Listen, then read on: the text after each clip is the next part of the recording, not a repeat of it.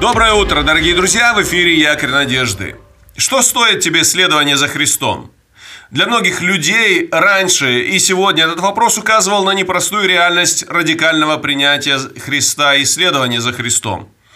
Я помню, как несколько человек в нашей молодежи, еще во время Советского Союза, вынуждены были встретиться с серьезными трудностями после того, как они уверовали.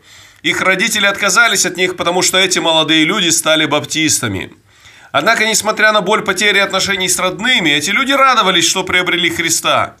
Кроме того, они обрели новые отношения внутри Божьей семьи, в церкви, среди многих братьев и сестер по вере.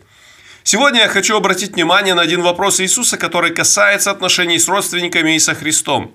Послушайте текст, где находится этот вопрос. Евангелие от Матфея, 12 глава 46 стиха. Когда же он еще говорил к народу, мать и братья его стояли вне дома, желая говорить с ним. И некто сказал ему, вот мать твоя и братья твои стоят вне, желая говорить с тобой. Он же сказал в ответ говорившему, кто мать моя и кто братья мои? И указав рукой своей на учеников своих, сказал, вот мать моя и братья мои. Ибо кто будет исполнять волю Отца моего Небесного, тот мне брат и сестра и мать. Когда Иисусу сообщили, что к нему пришли его мать и братья, он использует этот момент, чтобы сказать своим ученикам одно великое обетование. Он спросил, кто мать моя и кто братья мои? Затем Иисус сам же ответил на свой вопрос и, указав рукой своей на учеников своих, сказал, «Вот мать моя и братья мои». В этом ответе Иисус показал, насколько дорого ему посвящение учеников и как высоко он ценит их следование за ним. Можно сказать, что этим вопросом Иисус предлагает еще один ответ на вопрос учеников, который они однажды задали ему.